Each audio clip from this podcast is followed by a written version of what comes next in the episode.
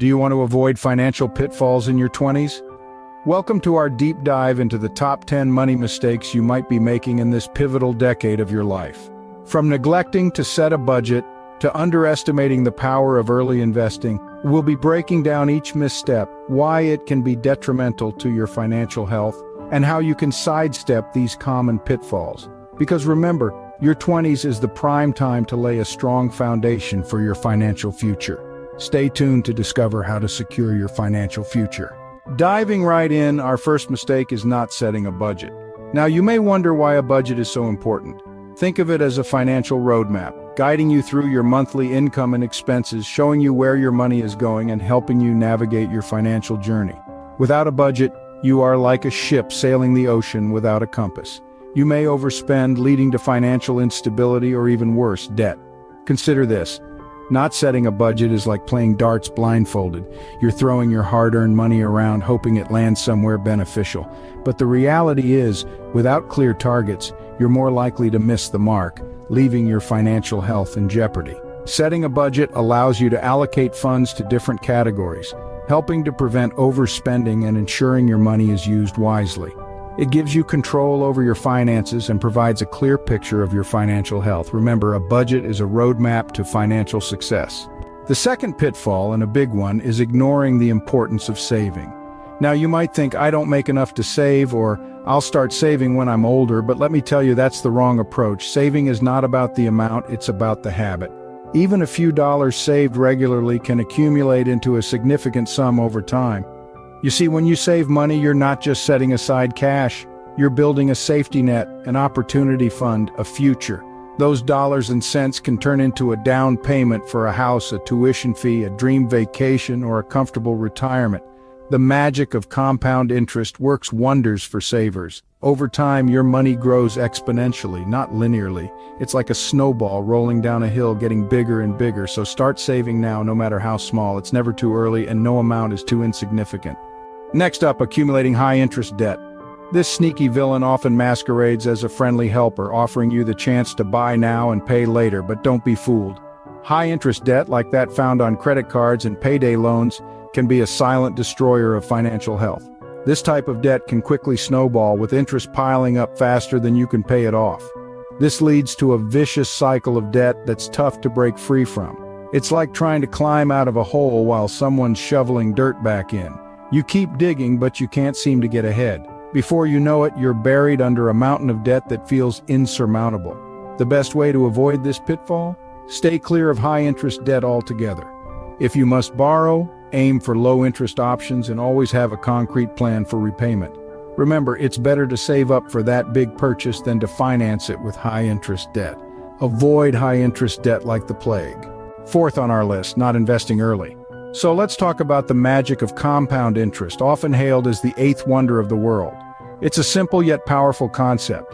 When you invest money, you earn interest. But here's the catch, the interest you earn also earns interest. It's like a snowball effect. The longer the time frame, the larger the snowball gets.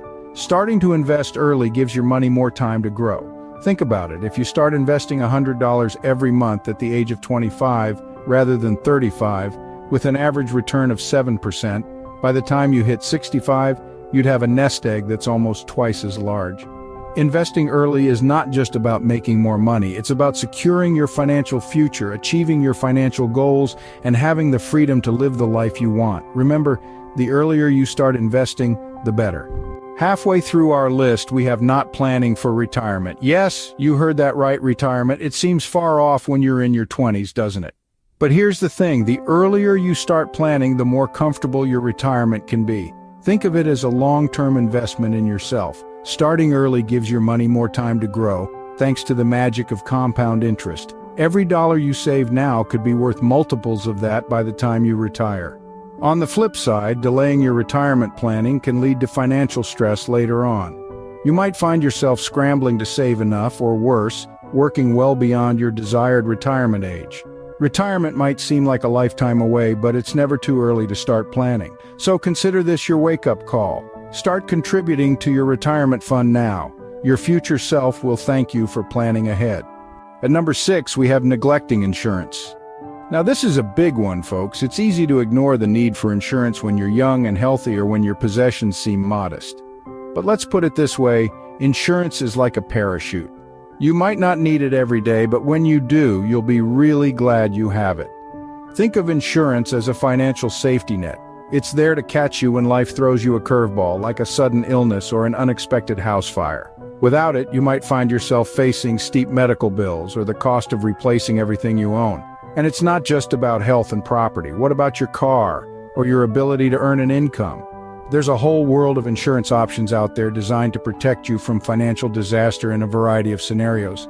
So remember, folks, don't underestimate the importance of being insured. Insurance is not a luxury, but a necessity.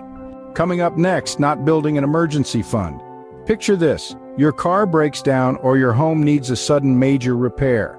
If you're not prepared, these unexpected expenses can throw your finances into chaos. That's where an emergency fund comes into play. It's a stash of money set aside to cover the financial surprises life throws your way. Think of it as your financial safety net. An emergency fund can help you navigate tough times without needing to rely on credit cards or high-interest loans. It reduces financial stress because you know you've got a backup when things go south. Generally, it's wise to aim for about three to six months worth of living expenses in your emergency fund. Remember, building an emergency fund isn't a sprint, it's a marathon. Start small, save consistently, and before you know it, you'll have a solid safety net in place. An emergency fund is your financial safety net. Eighth on our list, misusing credit cards. Credit cards can be a great tool for managing finances, but they can also be a slippery slope into debt if not used correctly. One of the most common mistakes is overspending. It's easy to lose track of how much you're spending when you just swipe your card, leading to a mountain of debt that can be hard to pay off.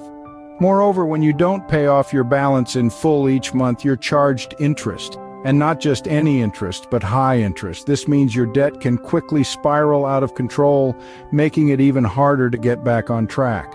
Also remember that your credit card usage affects your credit score. So if you're consistently maxing out your cards or making late payments, it can seriously damage your score. In conclusion, treat your credit card like cash. Don't spend more than you can afford, pay your balance in full each month, and always make your payments on time. Use your credit cards wisely. Nearing the end at number 9 we have not understanding financial products. Imagine walking into a minefield without a map. Sounds risky, right? That's exactly what you're doing when you dive into the world of financial products without understanding them. Credit cards, loans, and investments are all tools designed to help you grow your wealth, but without a clear understanding of how they work, they can instead become pitfalls that trap you in financial distress. Take credit cards, for instance. They're not just a piece of plastic for swiping at the checkout counter, they're a form of borrowing. If you don't understand the implications of interest rates and how compounding works, you could find yourself in a spiral of debt that's difficult to escape. Similarly, investments aren't a guaranteed ticket to wealth. They come with their own set of risks and require a good understanding of market trends and investment principles to be successful. Knowledge is power, especially when it comes to finances. Last but not least, not seeking financial advice. This is a biggie, folks. We live in a world filled with complex financial products and services. It's easy to get lost, make mistakes, and miss out on opportunities. That's where financial advisors step in. They're like your personal money map makers, helping you navigate your financial journey. When you're just starting out, it's crucial to get guidance. You might think you're saving money by avoiding this, but in reality, you could be setting yourself up for costly mistakes. A good financial advisor can help you avoid pitfalls, understand financial products, and make informed decisions. Think of it this way, you wouldn't go on a road trip without a map, right? Similarly, embarking on your financial journey without advice is like setting sail without a compass. So don't shy away from seeking professional advice. Remember, it's okay to ask for help. Don't be afraid to seek help with your finances. So there you have it, the top 10 money mistakes to avoid in your 20s. From not setting a budget to neglecting insurance, these pitfalls can derail your financial journey. But don't fret.